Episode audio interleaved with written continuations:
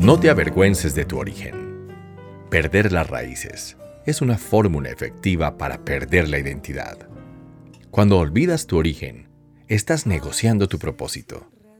Puedes buscar una mejor versión de ti, pero ahí está la clave, que seas tú mismo mejorando y no un intento de cumplir con las expectativas de otros. Honra a tus padres, aunque ya no estén o se hayan equivocado. Vuelve a tu barrio, a tu escuela, y empieza allí a cambiar tu país. Recuerda los símbolos y los significados, porque cuando recuperas la esencia de tu niñez, estás madurando y mejorando lo que eres.